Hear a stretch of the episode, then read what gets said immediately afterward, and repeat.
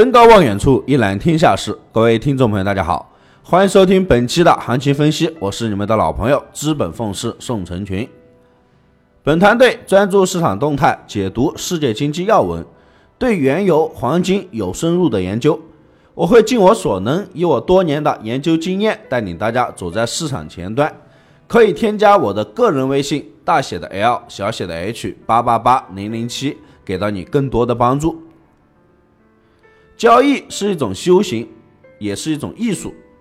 在任何时候都要切记要老老实实的精进修行，在做事中修行，在交易中修行。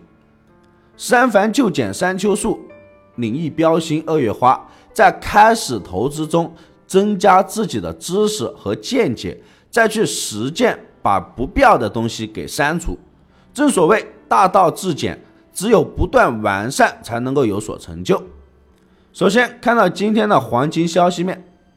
昨天英国央行称有迹象表明英国的风险偏好正在上升，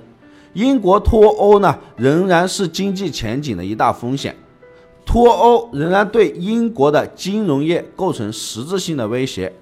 英国央行还指出，英国脱欧可能对衍生品和保险合约、清算服务、资产管理、跨境委托和个人数据呢构成威胁，并且点名问题在于，在英国脱欧之后，企业可能没有提供服务的必要权限，这可能会影响八百二十亿英镑的这个。保险负债和四千八百万英国和欧盟的一些投保人，而决定保持利率不变的部分原因呢，是为了给银行更多的时间来调整。我们先来回顾一下，昨天黄金冲高回落，形成了一个双顶，而日线吞没下跌，与之前一千三百六十到一千三百六十五区域形成的顶部走法是类似的。吞没下跌之后反弹确认，迎来了中期的一个调整行情，而这样的迹象已经在见线，金价短线将再次于一千三百六十上方形成一个新的顶部。昨天美盘没有太大的动静，小幅反弹测试之后走了一次反弹，一小时在昨天讲到的顶部背离，自从一千三百三十六点五出现过两次。今天亚盘反弹测试之后呢，金价还会继续向下下调。这个反弹的高点预计是在一千三百四十八到一千三百五十的这个范围之内。那今天上方压力在一千三百四十八到一千三百五十，我们计划呢在这里布局一次中线的空单，或者说是反弹之后找位置来跟随中线。黄金近期上升。到此呢，就有可能会结束了。最起码在这个位置值得测试一次近期的一个调整行情，一千三百三十或者一千三百二十的区域还是可能看得到的。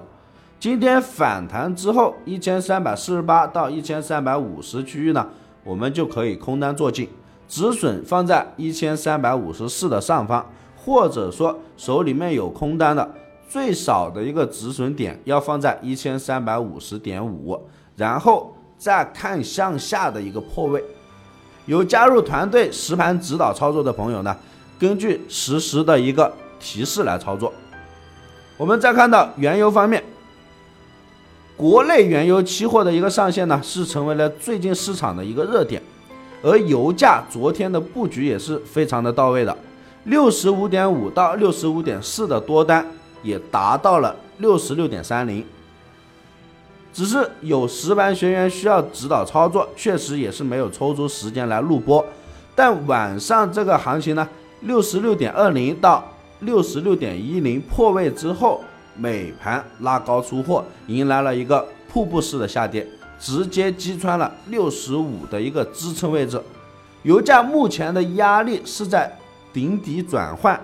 六十五到六十四点八的位置，今天呢就将以此为压力点做空原油就可以了。同样是看延续性的一个下调。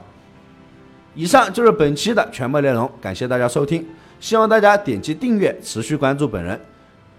我们下期再见。